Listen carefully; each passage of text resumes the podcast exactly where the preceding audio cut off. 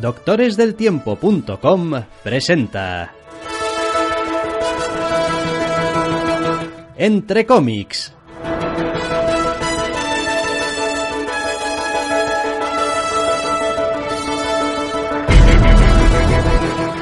Bienvenidos, queridos oyentes, a una nueva edición de Entre Cómics. Doctor Snack, muy buenas. Muy buenas. Esta vez tenemos una de esas semanas un tanto peculiares donde las novedades nos alejan de lo Marvel y tenemos la oportunidad de tener novedades, novedades. Quiero decir, tenemos hasta editoriales que no habíamos cubierto hasta la fecha.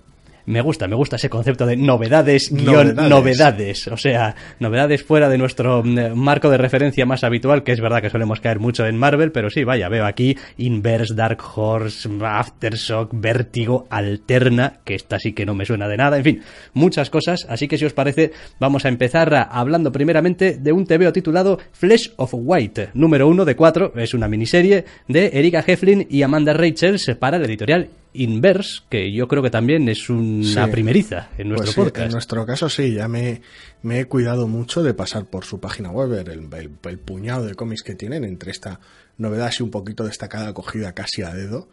Y la verdad es que mm, tiene, sus, tiene sus cositas aquí y allá, pero hasta la fecha no nos había coincidido nada. No, bueno, en este Flesh of White, en esta miniserie de cuatro números, bueno, pues eh, evidentemente, como pasa con muchas miniseries, se mueve bastante rápido, eso ya lo podemos adelantar desde ahora. La historia se va moviendo bastante bien y lo que tenemos es una historia, eh, curiosamente, para lo que normalmente solemos leer en eh, los tebeos, em, extrañamente pegada a la realidad, no necesariamente una ficción fantástica. Pues no, porque básicamente el cómic nos traslada a Tanzania y nos traslada a una historia llena de, superstición y de, y de rechazo con personas albinas de por medio. Sí, hombre, eh, lo del albinismo y tal siempre ha sido, al parecer, o en tiempos remotos al menos, un estigma bastante grande para la, población de, de, allí.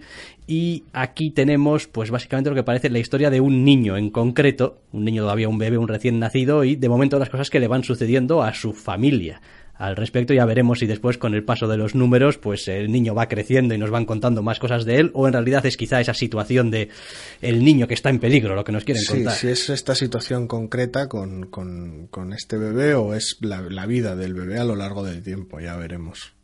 Bueno, ¿qué podemos contar de este TVO? Y a mí, a simple vista y así a primera lectura, sin, sin entrar en demasiados detalles, eh, es un TVO que, en fin, me ha caído relativamente simpático solamente ya por el hecho de la temática que trata y por, bueno, pues eh, dejarme un poquito al margen de esa super fantasía a veces en la que suelo vivir en la mayoría de las lecturas de TVOs a lo largo de la semana y de los meses.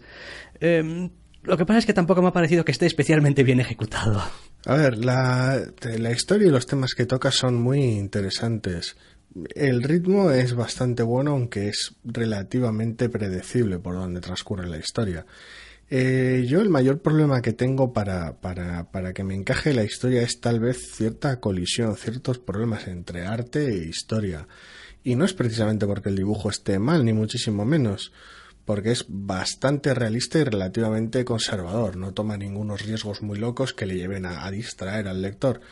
Pero el color, que corre a cargo también de la misma artista, tal vez es demasiado alegre, demasiado saturado, demasiado excesivo en ocasiones y no termina de cuadrar bien con el ambiente general y con el tono del TVO. Es que probablemente a una historia así eh, le vaya mejor uno o un coloreado lo más entre comillas realista posible o dos, un coloreado un poco más atmosférico, un poco más de, creación de ese, de ese aire, un poco de, pues no sé, o de misterio, o de tribal, o de lo que sea. Y en este caso, pues parece que el conjunto visualmente queda como muy plano, al menos a mí es la sensación que me ha dado. Es como, vale, estos son unos colores como aplicados sobre el dibujo de manera un poquito limitada, por decirlo de alguna manera. Sí, no, no hay realmente un uso del color para crear un tono, para crear una atmósfera, para marcar distintos momentos en el tiempo, en la historia, no, es simplemente un color muy sencillo que se aplica de manera más o menos básicamente realista. Es como esto tiene que ser de este color y, pista. Muy funcional, ese es el problema. Donde el dibujo sí que hace más esfuerzos por ser dramático, acompañar la historia, el color parece terriblemente funcional. Eh, casi hasta demasiado pragmático. Sí, es que eh, incluso a veces echan de menos no ya en el aspecto del color, sino simplemente en el entintado o en los sombreados, ¿no? Ese, es decir, jugar un poquito más quizá con, con esos elementos a veces de, del dibujo que... No sé, tiene algún momento muy concreto el color, pero en general es eso, es pues, muy práctico, muy pragmático, no, no, no termina de crear ninguna sensación y no es porque la historia esté exenta de momentos clave, pero Sí, en, los pros, pues eso, que la historia se mueve, bueno, francamente rápido, vaya. Para lo que, para lo que es, es verdad que tampoco toca de manera novedosa ningún tema. O sea, tampoco es que vayamos a encontrar. a la realidad, pues tampoco tienes el margen de maniobra que tienes. Pero bueno, quiero decir, tampoco hay mucho espacio para que los personajes se desarrollen demasiado, para que alguno tenga una personalidad un poco marcada o te interese por alguna razón en concreto. No, por, ahora no hay espacio de maniobra, se limita a contar lo que hay, a, dotar a la historia de personajes y de contexto. Sí, es quizá lo que decías un poquito antes también, ¿no? del, color, pero en general llevado a la historia. No está mal, pero es súper funcional todo. Es decir, ¿te cuenta la historia que te quiere contar? Sí. ¿Te la cuenta de manera que la entiendas? Sí. Mm, ¿Hay algún atisbo de, no sé, una personalidad un poco más formada aquí atrás. Ah, ya pues, no tanto. Pues no tanto. Sí, el, mismo pragmatismo que se puede ver en el color se puede ver en la historia. Entonces, está bien, es una historia interesante, se cuenta en un par de frentes, por decirlo manera, porque tiene un, flashback bastante, bastante importante y bastante largo, que está bien, muy, bastante bien llevado. Pero no, no, no, hay una falta de personalidad y por ello una falta tal vez de conexión. Sí, al menos consigue ubicarlo dentro de su propio, digamos, microuniverso, porque es verdad que no tenemos ninguna manera de saber si esto es una historia ambientada en la actualidad, ambientada hace 50 años, hace 100. Podría ser biográfica, quiero decir, porque tiene algún momento un poquito extravagante, pero más, más por la atmósfera y por el tono que porque realmente tenga algún elemento fantástico, o sea que, al menos por ahora no sé, a mí me ha sorprendido mucho. Después hay el uso también de ciertos elementos un poco más eh, simbólicos, por decirlo de alguna manera, que no sé hasta qué punto son simbólicos. Eh, hay que tomarlos en la literalidad de lo que estamos leyendo o viendo plasmado, que solamente los subsiguientes números nos podrán ir aclarando, es decir, hasta qué punto aquí hay de verdad en ese trasfondo de, no sé, de superchería, digamos, o algo de verdad o, no. Habrá que esperar no lo sé. Sí, es una secuencia bastante interesante, es eso. Lo único que no se lleva a cabo con un poquito más de personalidad, con un poquito más de, de ganas de recrear una atmósfera más concreta que acompaña esta historia tan particular. Sí, bueno, al menos es distinto de muchísimas otras cosas que puedes leer. Sí, desde luego. Con lo cual, pues eh, eso al menos lo tiene a favor. Este Flesh of White número uno de cuatro, que en cualquier caso, en fin, va a venir y va a pasar, pues no a la velocidad del relámpago, pero vaya, para los estándares de lo que suelen durar las cosas normalmente, para otras editoriales y para otras colecciones, cuatro números, vamos, es, vamos, un suspiro. Vale, pues dejamos inverse este Flesh of White, eh, para hablar de otro TVO que es también, curiosamente, una limitada aún más breve, uno de tres, King's Road, de Peter Hogan y Phil Winslade, para Dark Horse, en una historia que, bueno, por todos los indicios yo no lo sabía, pero vaya, parece ser que esto viene de otra historia anterior, o al menos de unos personajes que han sido creados en otro lado. Sí, estamos hablando de un cómic bastante largo, de 48 páginas, donde Además de Phil Winslade, parte del arte es también de Stott Johnson, prácticamente medio, medio cómic. Y la verdad es que es por un momento muy peculiar, porque el arranque te genera esa sensación, mierda, esto viene de algún lado, no me estoy enterando de nada, pero funciona en torno a los suficientes lugares comunes como para que te subas en marcha rápido. Sí, yo creo que nadie va a tener ningún problema. Yo al menos no lo he tenido para seguir la historia perfectamente, porque al final es una historia de una familia, es una historia de unos padres con unos hijos metidos en un embolado de, de, fantasía y magia y mundos de estos eh, imaginarios o fantásticos o llamémoslo bastante estándar, H bastante estándar, sí. Eh, sí, hay ciertos elementos que recuerdan a la relativamente reciente Birthright. Mm, Esa mezcla de fantasía y familia. Sí, sí. Hombre, a mí me gusta más Birthright. Así, pero vaya. Eh. Sí, comparten algunos elementos de la trama. Pero sí. bueno. Eh, bueno, el TV hace bien eh, su trabajo a la hora al menos de exponer y de presentarte a los personajes en gran caso, o en la gran mayoría de los casos. me parece que va mejorando, además o al menos conforme vas leyendo el lector se va sintiendo menos perdido y va encajando mejor los golpes, entre comillas. el problema que he tenido yo en general, que aunque es interesante y las historias fantásticas me encantan, funciona con, con tantos lugares comunes, tantos, tantos tópicos y, algunos elementos de la trama que, que, bueno, tal vez no son predecibles, pero sí que son un poquito manidos que eh, a uno casi agotado porque los personajes tienes tantos y están tan divididos la atención, el, el enfoque en ellos que pese a tener 48 páginas eh, les cuesta mucho llegar al lector. Hombre, con los personajes pasa también que algunos no, no, no son personajes, son la función sí. del personaje. Es como necesitamos aquí un personaje, porque bueno, ¿crees que podemos, eh, eh, sin entrar demasiado en spoilers, decir un poco lo básico de la trama? O... Sí, yo creo que sí, lo, lo, lo, más básico al menos. Lo más básico al menos. Pues aquí tenemos a una pareja que tiene un par de hijos, un hijo y una hija, que viven en nuestro mundo para que nos entendamos, pero en realidad son de la realeza de otro mundo fantástico. Y mm. algo se ha jodido en ese mundo fantástico de manera que alguien va a venir a nuestro mundo real a decirles, eh, tenéis obligaciones que cumplir en vuestro mundo de verdad, así que... Hace falta poner orden, sí. Exactamente, haced el petate día del petate que sí, nos los, vamos. Los cómo y los porqués y las, las explicaciones que tienen que darle luego a los hijos que no tienen ni idea de nada, que se han criado aquí, han nacido aquí, se han criado aquí, pues. El asunto es ese, es, es esa, ese, ese choque entre, entre el mundo fantástico y el real no da juego, no hay, no hay interacción. Es como, ah, hay monstruos, vale, pues los podemos liquidar, nos vamos antes de que venga la policía y nos centramos en este retorno al mundo fantástico a solucionar sus problemas. Con lo cual, a ver, es esa que, interacción no. Es que en este primer número, a pesar de ser cuarenta y tantas páginas, eh, no hay realmente esa interacción de mundos apenas. No, no. Eh, yo creo que esto va, va, a estar más o menos separado, sobre todo al principio. Quizá al final sí que tenga ese, ¿no? ese toque de no sé quién está invadiendo y tal. Pero bueno, de momento, pues esto es esto, lo otro es lo otro y están bien separaditos. Y de hecho, parte del problema que tienen eh, los personajes parece derivarse un poco de ahí, ¿no? De, de los separados que están ambos Eso mundos. Es. No sé, lo demás, el estilo de dibujo, pues eh, me ha ido ganando un poquito a poco. Al principio no he quedado muy satisfecho, no estaba muy amigo del, del, dibujo. Empecé a leer el TV y dije, ay mi madre, ¿qué me estáis haciendo aquí? ¿Por qué esto parece a ratos un poquito viejuno? Sí, o sea que has preferido básicamente a Stas Johnson que a Phil Winsley, porque se reparte en el cómic prácticamente a medias. Ah, sí, pues... Así eh, que...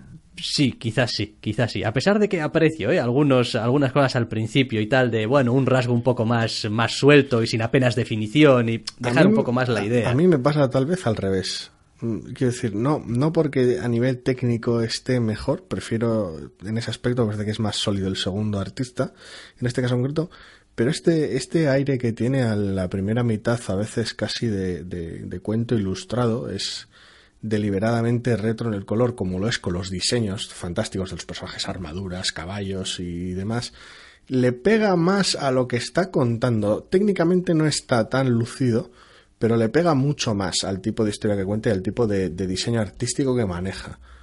Luego ya el problema es ese, que es mucho choque de repente y bueno, el segundo artista es más consistente y tal vez es más, más llevadero. También es cierto que la mayor parte de las explicaciones quedan apartadas en esa primera mitad y la segunda es más llevadera, con lo cual todo ayuda.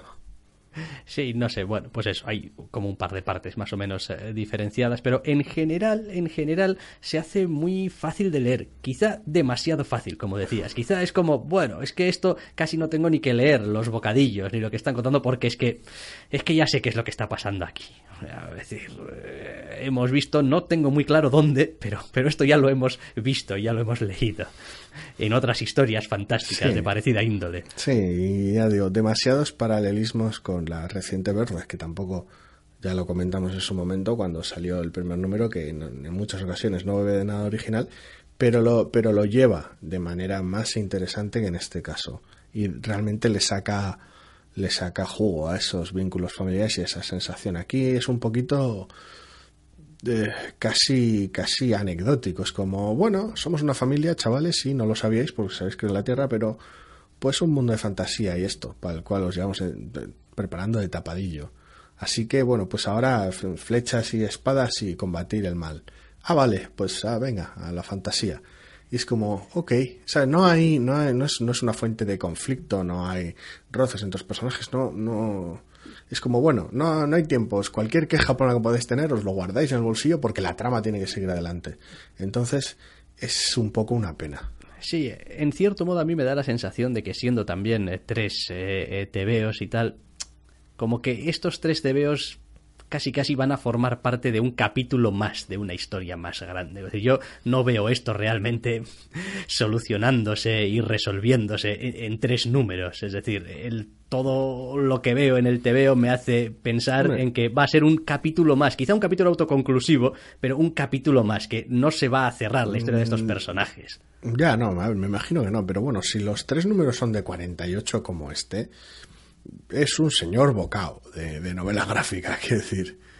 Sí, pero tienes que plantearla de otra manera. decir, no, puede, no puede sucederte que termines tu primer número, tu primer tercio de historia donde, donde acabas esta. Es como, es que todavía te queda, vamos, la guerra, seguramente literalmente. Es que te has tirado 48 páginas dando explicaciones. Y salpimentándolas con un poquito de acción fantástica para, para hacer las llevaderas. Entonces Sí, y hay que dar muchas cosas, por supuesto, lo que decías de, bueno, nos hemos estado preparando de tapadillo. Hombre, una frase y tres viñetas de, tiro con arco no, no me completan demasiado. Para uno solo de los hijos, además, no me completa a mí el mosaico de esta Para el héroe fantástico es suficiente. Si te, si te falta y introducir algún flashback más adelante, es como, no, no hay problema. Quiero decir, estamos hablando de fantasía con un toque, con un tono bastante juvenil, ¿no? Yo eso, ahí no le veo, a ese tipo de justificaciones tampoco les veo tanto problema. Bueno, a mí me suele gustar a veces que ahonden un poquito más.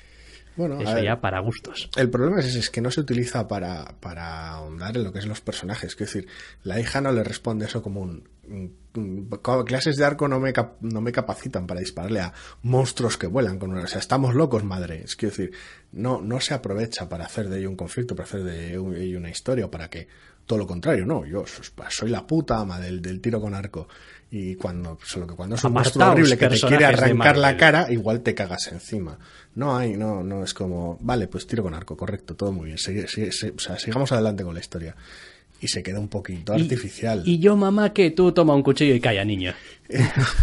es, que es, es, que es como, no, que no hay, tiempo, no hay tiempo para explicaciones. Que se ha ido tu padre a hacer unas cosas para seguir explicando otro trozo de la historia. Es eso, el problema es ese que ¿Quién era ese señor que no ha parado de dar explicaciones con el que ha ido papá? Eh, un elemento de la trama. Es como, ese es el problema, que es demasiado artificioso y que la trama avanza a trompingón. O sea, lo entiendo, pero no no, no es una lectura divertida.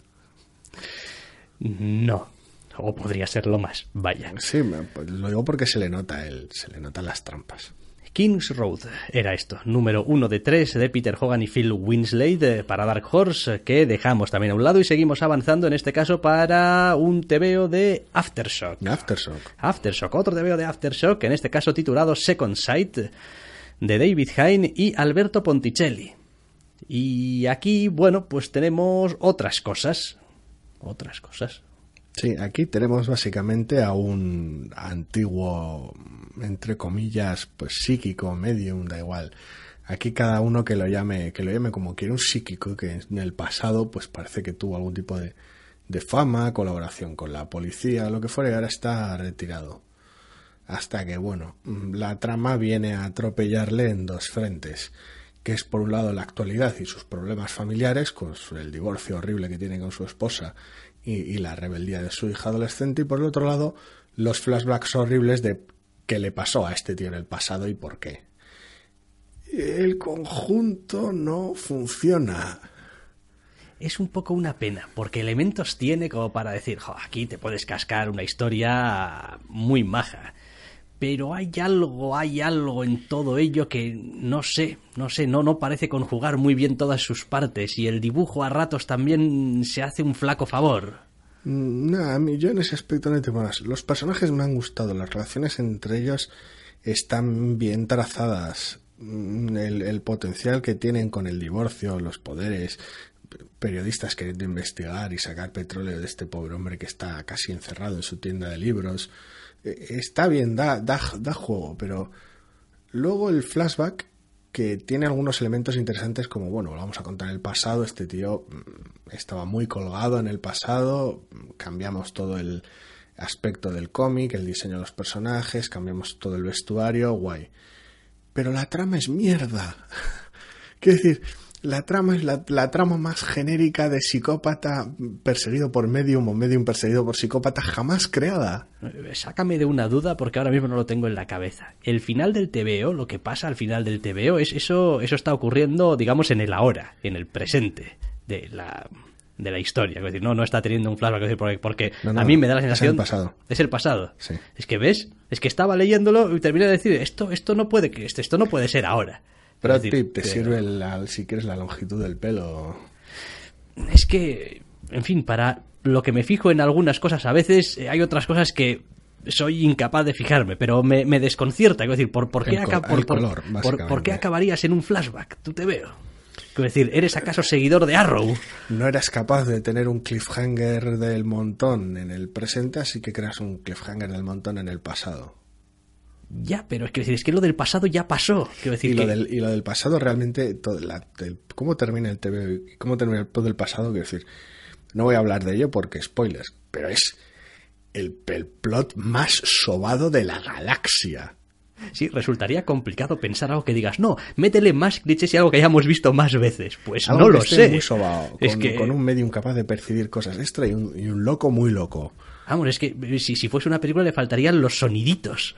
O sea, ya para acabar de... Es, es, terrible, lo cual es una pena, ¿eh? porque los personajes tienen un montón de potencial y la situación del presente es súper interesante. El arte acompaña un montón a la atmósfera de de, de, de, tío jodido en el presente y de, y de tío pasadísimo en el pasado. Pero, pero el elemento este de la trama del flashback. Es que mi humilde opinión es que en realidad se está centrando en el personaje que no debería. Quiero decir, aquí el personaje interesante es la hija. Es la hija. Es posible. Eh, desde luego es uno de los personajes más llamativos y el que de alguna manera detona las relaciones más interesantes entre sus padres y entre sus padres con ella. Es interesante porque tiene algunos puntos en común con su padre, pero al mismo tiempo tiene también ese, ese aire en plan de voy a destapar aquí cosas a través de mi blog y tal y cual. Y dices tú, bueno, pues con ese personaje y con el padre que tiene y con la madre que tiene y el entorno que tiene, algo podrás hacer. No me cuentes unos flashbacks muy locos, súper genéricos. De, cómo el padre de repente descubrió que era así, es como, ¿no? Es decir, es como el padre ya tuvo su tebeo. No, lo hicieron en su momento, pero ya tuvo su historia. Deja sí, es esa sensación un poco, además para contar una historia realmente, por ahora al menos realmente genérica, como ella sola. Entonces, entiendo que, lo que sucedió en su, en su, momento ha tenido un impacto en la vida del personaje terrible. Pero, pero quiero decir, si estás contando la vida del personaje ahora, tal vez debería ser más sutil, ceder más espacios, generar más, más implicaciones y ser menos explícito. Dios sabe que no soy el mayor fan de Starve. Pero en Starve tienes un personaje que tiene un pasado, que vuelve al presente, y coño, la historia del pasado es interesante. su mujer divorciada. Exactamente, pero dices, coño, pero al menos aquí están pasando cosas interesantes en el presente. Pero ese, cómic está llevado de manera magistral. Ya, ¿Te gusta o no te gusta el tema? Claro. Ese cómic está llevado de manera magistral. Es, sí, es lo que le falta a este. Que el pasado solo entra en la historia cuando el contexto lo requiere de alguna manera y, cuando requiere esa, ese extra de, de, textura casi, más que de explicaciones. Es más una cuestión de tono que de explicaciones no sé, es que ahora de repente digo, oye, pues si tengo que seguir leyendo esto, pues para eso me leo Starf, ¿eh? que ya me leí algunos números y, hombre, no es el tema que mejor me va, pero coño, estaba muy bien hecho el TVO. Sí, sí, sí. Bueno, estaba y seguirá estando, vaya. Sí, ahora están de descanso, pero sí. Hombre, entiendo que en ese caso, pues, eh, el arte bastante sobrecargado y sucio espanta mucho a, mucha gente. A mí me encanta y le queda. A mí, por ejemplo, que hago. ¡Ah, ah, ah! Y, sales, salgo volando. Sales volando, sí. te, vas a, te vas a tu nido del. No, quiero un dibujo limpio alejadme de esos ensuciadores. Pero le pega mucho. Pero bueno, lo dicho, volviendo a este, porque no, tampoco es que el dibujo esté mal, ni mucho menos. A mí me ha parecido súper adecuado para ambos frentes de la historia que cuenta. Pero cuanto más se adentra en el flashback, más le empiezas a ver, dices tú, uy, la historia flashback va por aquí, tiene este tío loco y tal, y dices tú, uh, Empieza a oler a quemado. Estoy pasando mucho tiempo en el pasado. ¿Me puedes devolver al presente donde estaban los personajes interesantes y donde estaba la trama? No, porque se nos han acabado Quédate un poco más aquí, que tenemos que explicarte un poco más. Vale, bueno. Confío en vosotros porque vuestra cómic está gustando hasta ahora. Vale, pues ahora cliché horrible, cliffhanger. Nos vemos en el número 2 y es como, vete a la mierda. No vete a la mierda porque realmente, ¡hala, qué mierda de cómic! No, vete a la mierda porque el cómic que me estaba gustando mucho hasta ahora te lo has cargado. Sí. Y no, el problema es ese, que no es que empieza flojo pero va mejorando y tal, se le da una oportunidad, no. Es que empieza guay y luego te lo cargas, con lo cual no augura mucho bien de cara al pasado. Quiero decir, me ha gustado tanto que evidentemente De, de- de oportunidades cara, de cara, de cara al, al, futuro, presente. al sí, presente. o sea, al- A- a- al ¿De qué estamos hablando? ¿Del futuro del TVO o del presente de la historia? El pasado de la historia y el futuro del TVO, sí. En fin, es que ya no lo he entendido. con el cliffhanger me han jodido. Pero es eso, es como oportunidades va a tener mil. Quiero decir, me voy a leer el 2 y salvo que me dé patas en las pelotas, me leeré el 3. Pero madre mía, madre mía, Sí, bueno. Es que es horrible. siempre no se acierta. Ahora, es verdad que estas son el tipo de cosas que conforme van pasando los números, los autores también van encontrando un poco su tono y su, su equilibrio, digamos, en cómo estás contando las historias. Yo siempre digo que tengo muchísimo respeto por los números uno, porque sacar un número uno son un dolor de huevos bastante importante, porque tienes muchísimo trabajo que hacer y muy poco espacio para convencer al lector. Entonces, eh, a veces hay que dar un poco más, ¿no? Si damos la regla de los tres capítulos en el anime, ¿no? Pues, hombre, hay que dar al menos un par de números a los TVOs. regla de los tres capítulos. Una horita, pues, hombre, vamos a darle aquí al, men- al menos un par Sí, de ya te he números. dicho que yo es muy fácil que, que pique en números siguientes porque me estaba gustando mucho el cómic, pero joder, Venga. menudo giro, menudo volantazo. Madre mía. Dejamos este Second Sight y nos vamos a Vértigo, ni más ni menos, con sus portadas esas con citas de gente que dice algo muy molón, lo mucho que le ha gustado. putas el portadas. Vale, el TVO se titula The Dark and the Bloody, número uno, de Sean Aldrich y Scott Godlewski, el cual, cuando vi su nombre, dije, tú no deberías estar dibujando Copperhead, mamón. Esa colección que tanto nos gusta y que está ahora mismo en parada. Exactamente. Esa colección. Esa Le colección. estás quitando tiempo a Copperhead, cabronazo. ¿Cómo por qué? Porque además no veo que ponga en ningún sitio uno de cuatro, uno de cinco, serie limitada, nada. ¿En qué berenjenales te estás metiendo? Igual a Jay Faerber le ha pasado algo y es como no puedo guionizarte y tal, pero me dejó, no he, tampoco, en plan, tampoco me echaba a Google a decir qué ha pasado aquí, ay, sacrilegio y tal, pero vaya. En fin, espero, en cualquier caso, The Dark and the Bloody, pues es uno de los tebeos que yo he leído más a gusto esta semana, a Sí, pesar de todo. sí, y eso que tiene un momento de susto en un, en un pequeño flashback al principio. Sí, sí, ya lo he dicho en semanas anteriores también que estoy empezando ya a estar muy saturado de estas historias que tienen lugar en La tormenta del desierto 2 o en la caída de Saddam Hussein o en, lo- en el maldito desierto, vaya. Y en este te veo a la altura de la tercera página, tengo un flashback que de repente Irak, paso mi página y digo, Irak, y digo, no me lo puedo creer, Otro- este te veo podría haber estado bien. Pero, Pero, no, es solo una cosa muy breve para dar contexto sobre el pasado del protagonista.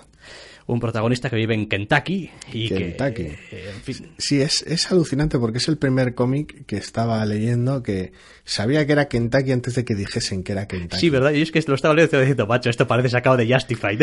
En fin, eh, los personajes centrales de este cómic es, es, es una pareja con su hijo, eh, joven, un chaval, que viven bastante apartados en el monte en Kentucky.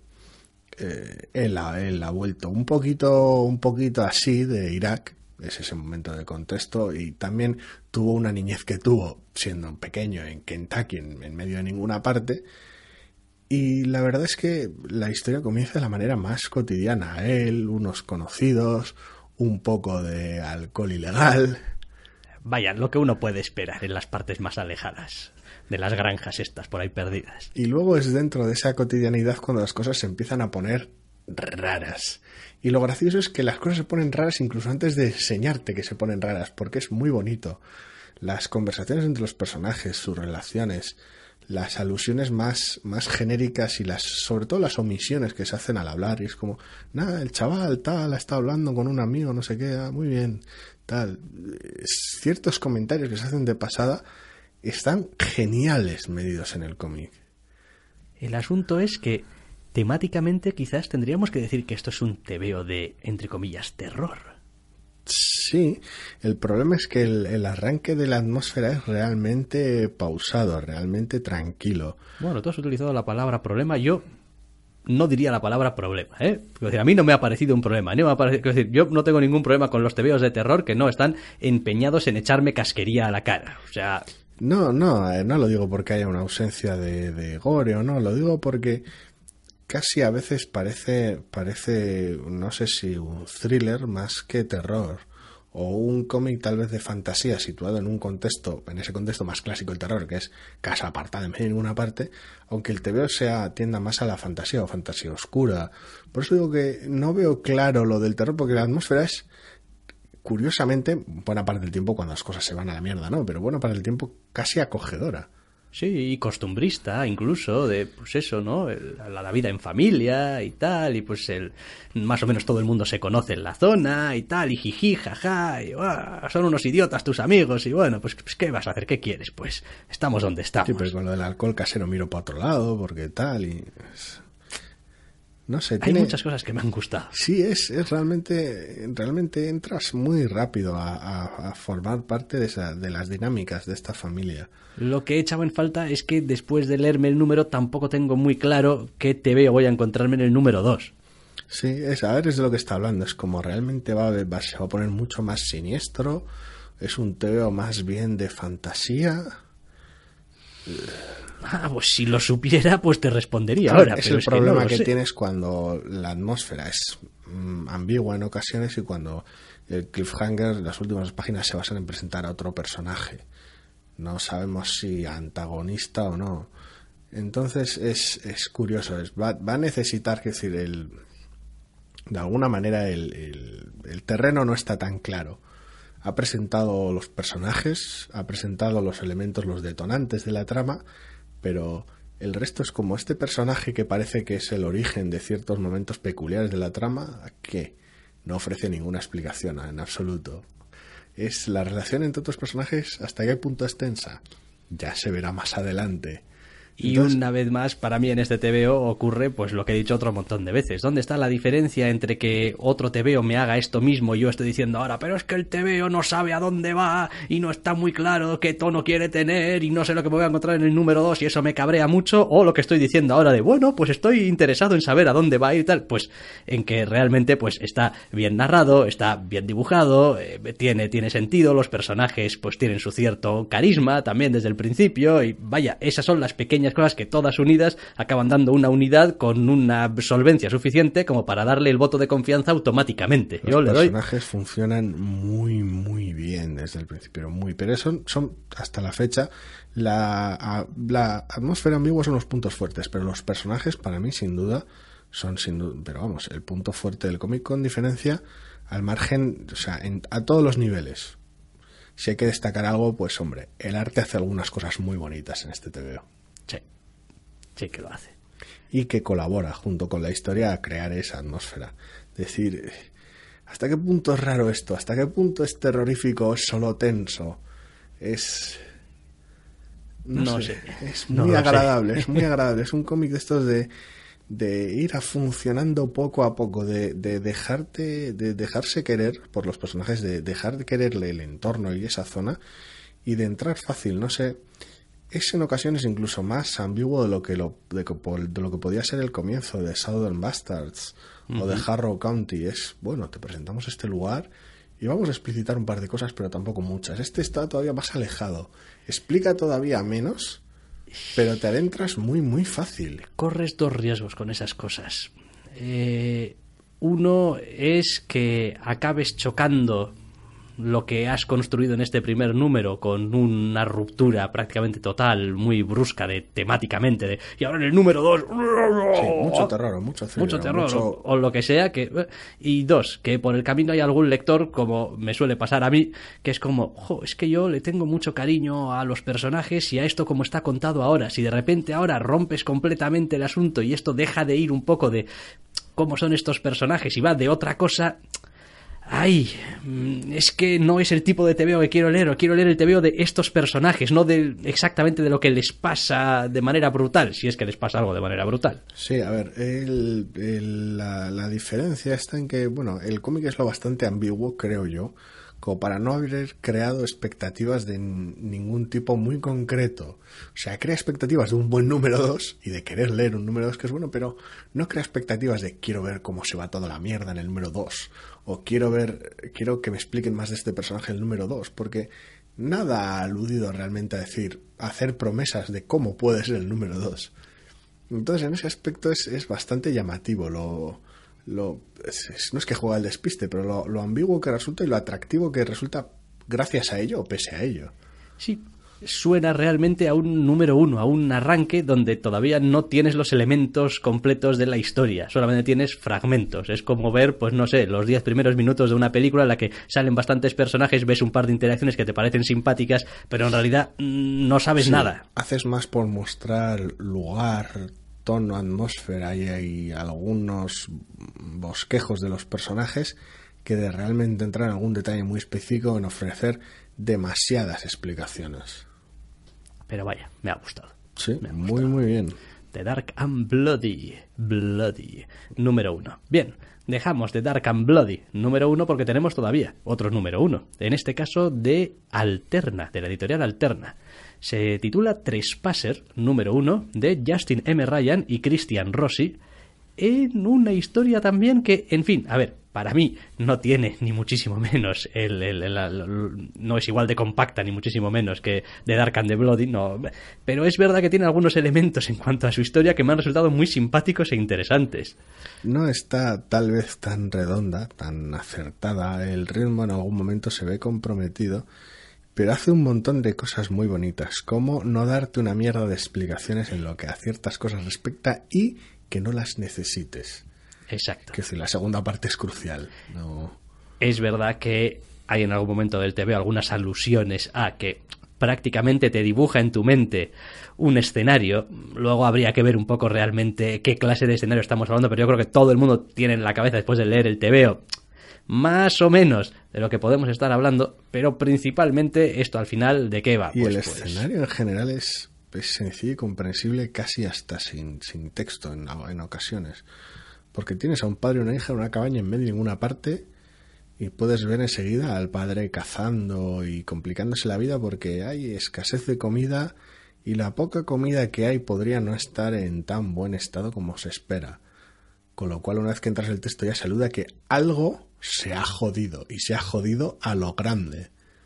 Sí, y además, para hacerlo todo un poquito más interesante, a los personajes te los presentan ya en una situación de necesidad. Ya, es como, bueno, no es que estemos aquí, vaya, igual algo se ha jodido aquí, pero va, podemos sobrevivir. No, tenemos que hacer algo al respecto ya. Eso es algo que el TVO hace muy bien. Muchas otras historias, muchos otros autores contando esta misma historia, arrancarían presentando a los personajes y al final del TVO pasaría algo que los dejaría sin comida o sin agua o lo que fuera.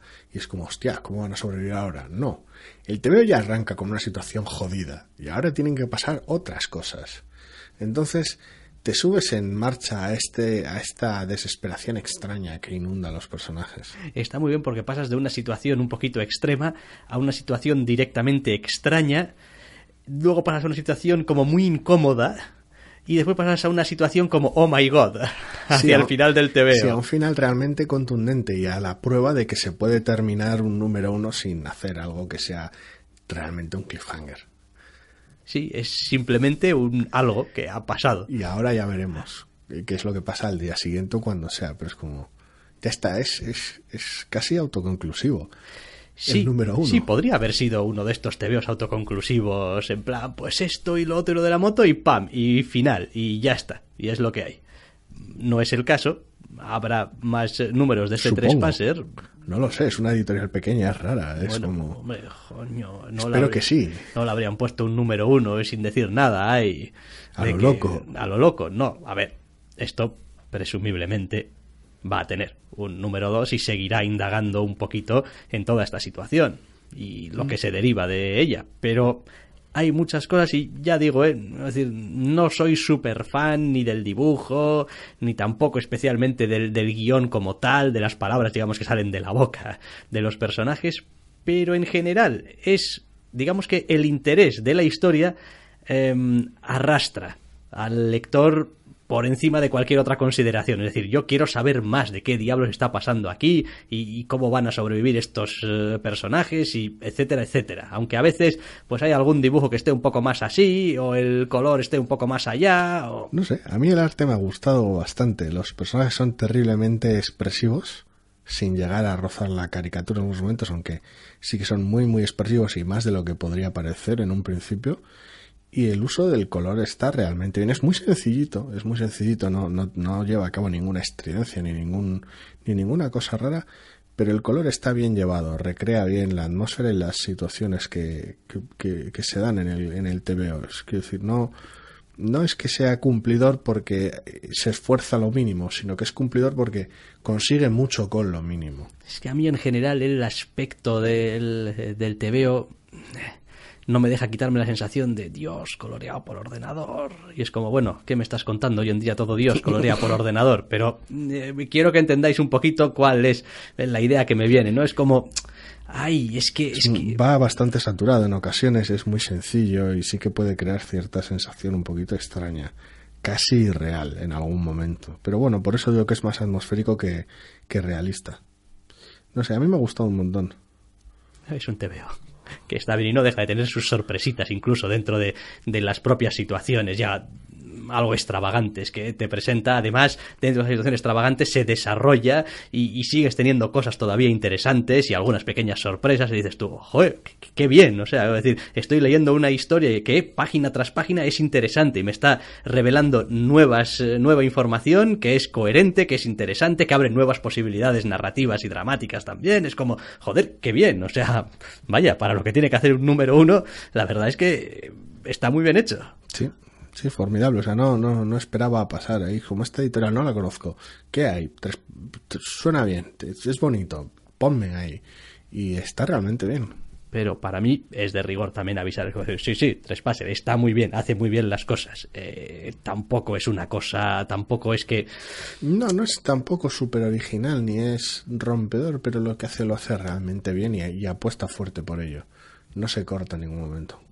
Sí, no, vaya, lo que quería decir, y en fin, me sabe mal porque ya he dicho que me gusta el TV, pero no, no, no deja de, de darme un poquito la sensación de, ay, tú eres un TV un poco, a ti, a ti te falta un algo, no sé qué es, no sé si es un dibujante un poco mejor o es un, un, una editorial que te, que te publique con un poco más de fuste o qué, pero como que hay algo que, que dices tú, ay, ay, como si faltasen medios a veces. Y mira que bueno, al final un TVO es algo que, mira, un dibujante hace en su casa y un guionista también, y tampoco hace falta grandes medios, pero no sé, no para mí no consigue escapar el TVO de esa sensación de, vaya, igual sois unos autores que vais a dar muchísimo en el, en el futuro, no tengo ni idea. Igual llevan 25 años y me estoy ganando una hostia bien gorda. No lo sé. No lo sé, porque no los conozco, la verdad. Eh, pero... Eh, ya, joder. Creo que podría estar, creo que podría lucir mucho más. Creo que este te veo con esta historia que cuenta y con estas mismas escenas. Tal vez igual falta de tiempo, no sé. Con un dibujante de nombre de Rumbrón, esto, vamos, exitazo. No sé, no sé. A mí me gusta muchísimo cómo está. Me parece que funciona muy bien la historia con el dibujo. Bueno, no, no funciona mal, pero podría funcionar mejor. Bueno, o más a mi gusto, vaya, tampoco me voy a poner seguro. tampoco me voy a poner tan mejor y tal y cual. Bueno, más a mi gusto. Sin más. Bien, pues dejamos lo que son las novedades, novedades propiamente dichas, números uno, y vamos a ver si nos introducimos, nada, muy brevemente, en un par de números doses, estos números que solemos llamar de seguimiento, por aquello que decíamos de hay que darles un par de números a las colecciones. Una de ellas es eh, Agents of Shield, número 2 de Mark Guggenheim y Germán Peralta para Marvel en aquella historia cuando empezaba en el número 1 decíamos, bueno, es que parece que no se acaban de aclarar. Si quieren eh, los personajes de la serie, los personajes del universo del TVO, una mezcla un poco rara. Afortunadamente yo creo que este TVO se centra tanto en los personajes de la serie que empieza a importar un poquito menos. Sí, pero sigue sin ser un buen TVO. Y el conflicto sigue estando ahí porque has creado imágenes duplicadas prácticamente los personajes de la serie de televisión para introducirlos en el universo Marvel y los que se solapan los has, los has transformado en los de la serie de televisión, manteniéndolos en el universo Marvel, lo cual es terriblemente extraño. Además, la trama no es que sea demasiado buena ni el guion demasiado lucido.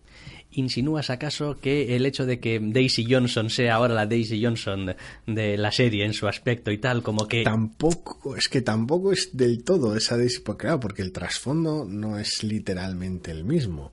En este cómic no ha pasado justo antes lo que está pasando en la serie, porque es imposible. Entonces es un poco la mierda Pero sí, al personaje ya se le viene metiendo mano lo suficiente desde aquel TVO de los 50 años de Shield, etcétera, como para que lo, hayas, lo hayan distorsionado por completo. Bueno, a mí me ha parecido que es un número mejor que el número uno, no voy a decir lo que no es. Sí, porque el uno era sorprendentemente malo. En este al menos, pues qué sé yo, pues tienes a tu Coulson ahí haciendo sus cosas de Coulson y bueno, no sé, al menos la trama se mueve un poco, avanza un poco, tienes un poquito de, ese rollo de espionaje, un poquito de acción. No sé, no sé. yo, en serio, vuelvo a decir un poquito lo que dije del número uno. Eh, si había interés en trasladar los personajes al universo Marvel, que realmente los hubieran trasladado, quiero decir, que, hubiera una variante de esos personajes en el universo de, de, los cómics, como se hace en la dirección contraria. El Iron Man o el Capitán América de las películas no son iguales que los del cómic porque no pueden serlo, son adaptaciones distintas. En este caso casi se ha intentado utilizar un corta-pega en la otra dirección y no funciona porque el medio no es el mismo, el contexto no es el mismo y el universo no es el mismo con lo cual no, no, no termina de funcionar. Así que la otra opción, si no eres capaz de realizar unas adaptaciones de sería, coño, haz un cómic en el universo de la, del cinematográfico y ya está. Y tampoco. Ya, pero ¿cómo haces entender al lector que eso está... Es decir, tienes que empezar a poner en las portadas basado en los personajes de la serie de televisión y ningún lector de, cómics que más con o las menos... fotos de los personajes, etcétera macho, pero... Y los putos personajes en el contexto de la serie, como sacas... Pero eso no lo vendes. ¿Y esto sí?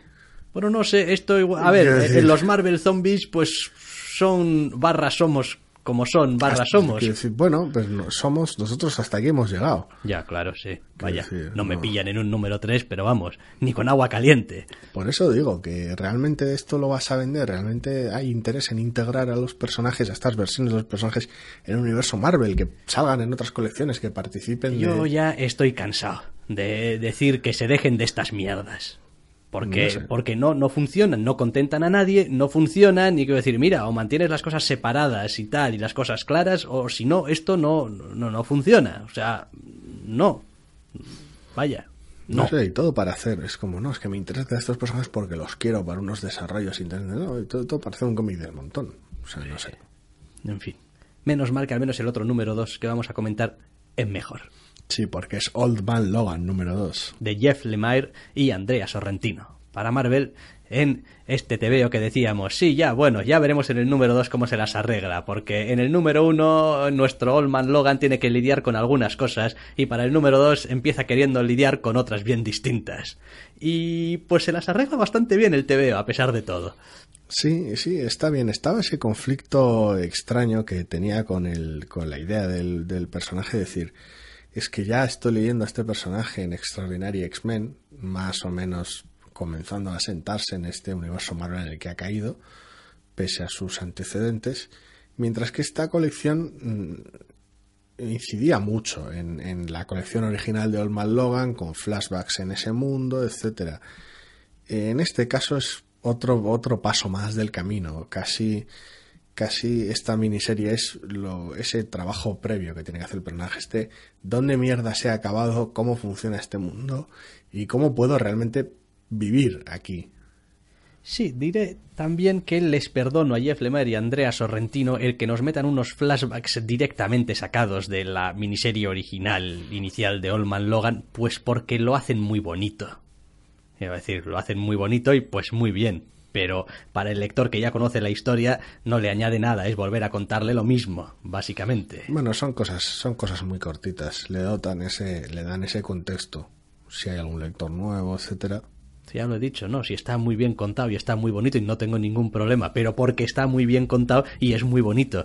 Eh, si no, pues íbamos a tener más que palabras, Jeff Lemire Andrea Sorrentino y yo. Es como, ¿por qué, ¿por qué ahora Hulk? Pues espera que te lo explique, porque Norman Logan cosas. ¿Y por qué ahora este otro personaje? Pues porque Norman Logan cosas. Sí que, sí que peca de, ofrecer esas, esas explicaciones que tal vez no hacían falta, pero por si acaso las ofrece y las ofrece bien, así que bueno, es de alguna manera pecado menor. y después, hombre, pues eh, Sorrentino se luce en algunas páginas bien lucido.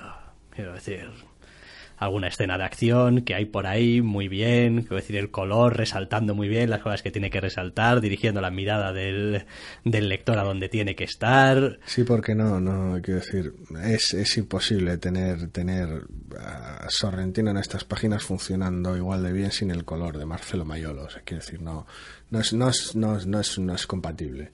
Sí, es una de esas cosas, además, que eh, si lo piensas fríamente, dices tú, bueno, pues esta página o estas páginas tienen una versión que es solamente lápiz o lápiz y tinta, quiero decir, donde realmente, es decir, ahí pues no sé, si es que el guionista también entra un poco ahí al trapo y dice, no, quiero que, o es una cuestión solamente del, del colorista, me imagino que es al final un trabajo de grupo. De, ya sabemos de que esto es Marvel. Cómo de compenetrado funciona el equipo o no, depende totalmente de ellos y de la química que tengan, así que a saber. Pero vaya, funcionan muy bien. Y yo creo que, vamos, se conocen muy bien el tipo el de, de, narración es, que tienen. El resultado es muy bonito. Tiene, tiene ese aire raro de no sabes hasta qué punto, historia de venganza, historia de redención. Es, es un cómic curioso que está muy bien llevado y que el, el personaje da mucho juego, así que... Sí, y da un poco también sensación de ser, pues lo que tú decías, ¿no? El personaje lo tenemos ya también en Extraordinaria X-Men. Sí, Esto... mucho más normalito y estandarizado, vaya. Esto yo creo que al final va a ser una vez que termine, o bueno, me imagino que eventualmente terminará. Luego que termine terminar. el primer arco. Sí, ya... tiene pinta de, de, ser algo que puedas agarrarlo ello mismo y es casi casi como su, su, historia dentro de su microcosmos en el universo Marvel actual de pues aquí está Oldman Logan haciendo sus cosas y bueno, interactúa con algunos personajes y tal, pero te lo puedes leer de cabo a rabo y no te vas a perder nada, vaya, sí. no vas a necesitar tirar a otra colección uh -huh. ni qué es lo que estaba pasando exactamente y no, quiero decir, muy contenido dentro de lo suyo, de su propia narración y como además las explicaciones que necesita te las, las contiene el propio TVO, pues sí. está bien, está bien. El, el trabajo artístico levanta todos los las pequeñas pegas que podría tener, así que muy bien. Pues yo creo que con esto vamos a terminar ya por sí. esta semana. Este ha sido el repaso a algunos de los TVOs de la semana, algunas de las novedades de la semana y, en fin, algunos de los números dos, que aquí también hay una ristra que uno se pone, en fin, uno a veces mira su lista de lecturas y, en fin, era como, como aquello de poderosos del mundo y tal, ¿no? Observad mis obras y desesperad. Pues a mí me pasa, es decir, yo llego al fin de semana, miro la lista de TVOs pendientes y desespero. Digo, madre mía, desespero primero porque el bolsillo no lo aguanta todo y, y segundo porque digo, oiga, hace falta tiempo. Hombre, por suerte siempre están esos cómics que desagradan y se caen de la lista de lectura rápido. Sí. Por suerte. En fin. Por suerte, menos mal. En Su fin. Suerte para el bolsillo. sí, que... sí. Sí, hombre, bueno, no, y suerte en general. Digo, oye, pues nos los hemos quitado de encima ya, ¿no? Es como estaban ahí, ay, como, oh, ah, léeme, vas a tener que leerme. No, reniego, no, no te no, voy a leer no más. un uno en tu portada, no haces falta. En fin, bueno, pues lo dejamos ya por esta semana ya sabéis, como siempre, que podréis seguir escuchándonos si así lo deseáis. La semana que viene. Hasta la semana que viene.